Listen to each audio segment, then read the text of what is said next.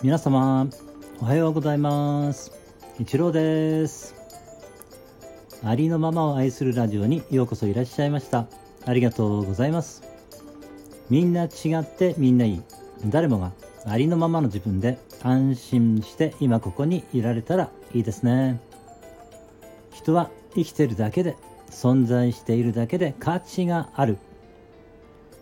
はい今日もよろしくお願いします。昨日はですね、えー、初のですねコラボ配信をさせていただきました、えー、これはですねあの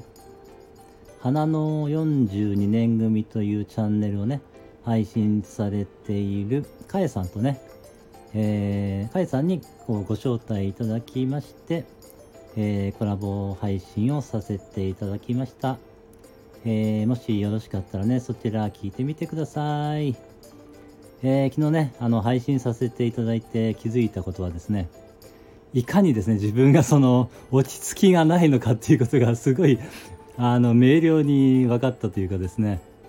あの、甲斐さんすごい、こう、穏やかで落ち着いて話されているんですけれども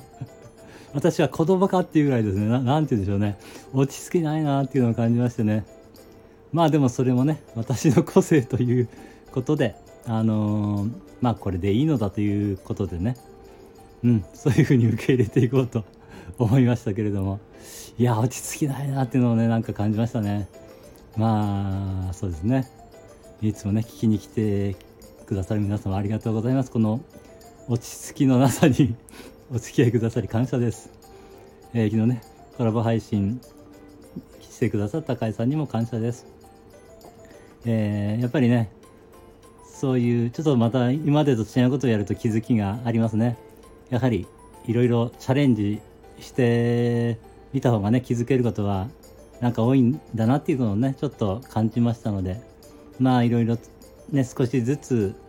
チャレンジしていけたらいいなと思いました。はいそうですね。そんな感じだったんですけれども。あとね昨日はですねえー、ちょっと岩田大輔さんのですね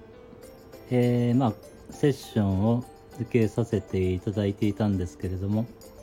えー、まあそのセッションの中で気づいたことはですねやはりその過去のねいろんな場面をま見ていくってことをしてるんですけれども、えー、まあどのね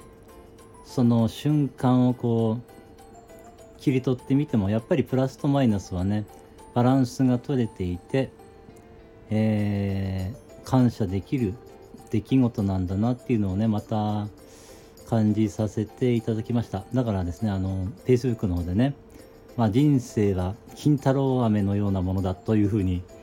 えー、そうですね投稿させていただいたんですけれども、まあ、その心は、えー、どんな瞬間を切り取ってみても必ずプラスとマイナスはバランスが取れているからということでね、えー、投稿させていただきました。えー、まあそんな感じがねしたんですよねやっぱ見ていってもやっぱりうんネガティブだと思っていた出来事にもやっぱりねポジティブなことがあって、えー、やっぱり自分をねこう成長させてくれてるっていうことがねあるなっていうことがね感じられたんですよね。あのー、なんかこう悪役となってね現れてくれる人がいるからこそ自分がねそこで、え、成長できるということをねえー、改めてまた実感させていただきましたこれもっとね見ていくとそれが多分確信になっていってそうなるともう何が起きてもああこれは常にその反対側があるんだなっていうことがパッとね、えー、見えるようになって